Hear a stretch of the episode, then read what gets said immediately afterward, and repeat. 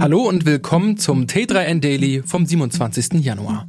Heute geht es um den Uni-Abschluss einer KI, außerdem um Morgan Stanley, die Banker zur Kasse bittet, um die Polizei, die vor Hackern warnt, um einen schlechten PC, der in Frankreich für einen Freispruch sorgt und um Audi, die Transformer bauen.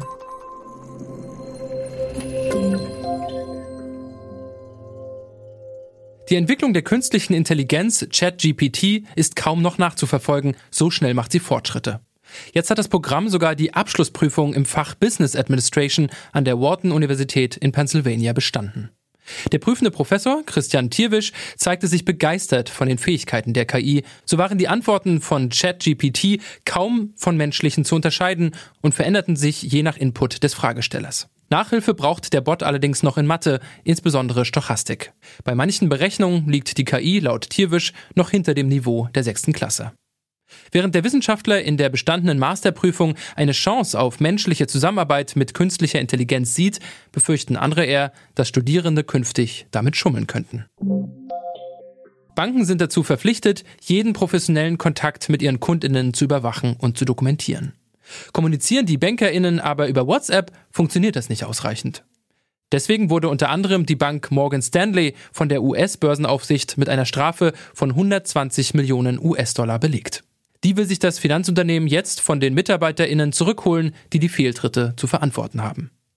Je nach Schwere des Vergehens müssen die BankerInnen zwischen 1000 und über einer Million US-Dollar an Morgan Stanley abführen. Arm werden sie dadurch wahrscheinlich aber trotzdem nicht, denn die Kompensation erfolgt über nicht ausgezahlte oder zurückgeforderte Bonuszahlungen. Mehr als 100 Millionen US-Dollar hat das Hackernetzwerk Hive Ransomware in den vergangenen Jahren erbeutet. Der angerichtete Schaden geht allerdings in die Milliardenhöhe. Rund 1500 Cyberangriffe haben die Kriminellen durchgeführt, 70 davon in Deutschland. Der Polizei ist es jetzt zwar gelungen, die Verantwortlichen zu fassen und das Netzwerk zu zerschlagen, Entwarnung geben will sie aber trotzdem nicht. Attacken auf die digitale Infrastruktur von Unternehmen und Behörden seien nach wie vor keine Seltenheit und könnten immensen Schaden anrichten. Besonders wenn HackerInnen, wie im vergangenen Jahr am Bodensee geschehen, Krankenhäuser lahmlegen und damit sogar Menschenleben gefährden, nur um damit ein Lösegeld zu erpressen, wird es gefährlich. Hunderte derartige Fälle gehen jedes Jahr allein beim LKA ein, die Dunkelziffer sei aber deutlich höher. Bei einer Twitter-Umfrage zu kuriosen Arbeitsrechtsfällen hatte ein Anwalt eine besonders unterhaltsame Geschichte parat.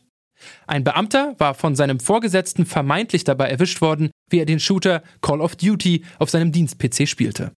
Durch das Installieren der fremden Software erfüllte er laut Chef den Tatbestand Missbrauch von Staatseigentum. Allerdings konnte sein gaming-affiner Anwalt schnell nachweisen, dass es überhaupt nicht möglich war, auf dem schrottigen Regierungs-PC ein modernes Spiel wie Call of Duty zu zocken. Die Grafikkarte war schlicht nicht gut genug. Der Beamte hatte lediglich in seiner Pause eine Spiele-Review geschaut und das ist natürlich erlaubt. Ein Twitter-User meinte dazu, If the GeForce doesn't fit, you must quit. Was frei übersetzt so viel heißt wie ohne GeForce, Freispruch. Er sieht aus wie eine Mischung aus dem Batmobil der Christopher Nolan-Filme und einem schwarzen Coupé. Der Audi Active Sphere. Allerdings ist das Aussehen noch das am wenigsten futuristische an dem neuen Konzeptauto der Sphere-Serie. Auf Knopfdruck lässt es sich nämlich zum SUV umbauen. Dafür hebt ein pneumatisches Fahrwerk den Wagen 4 cm an, die Felgen gehen auf und der Unterfahrschutz verändert sich. Wem das noch nicht reicht, der verwandelt den Kofferraum des Transformers noch zusätzlich in die Ladefläche eines Pickups. Während man bei einer Reichweite von bis zu 600 Kilometern auch auf autonomes Fahren zurückgreifen kann, verzichtet Audi komplett auf Displays im Innern.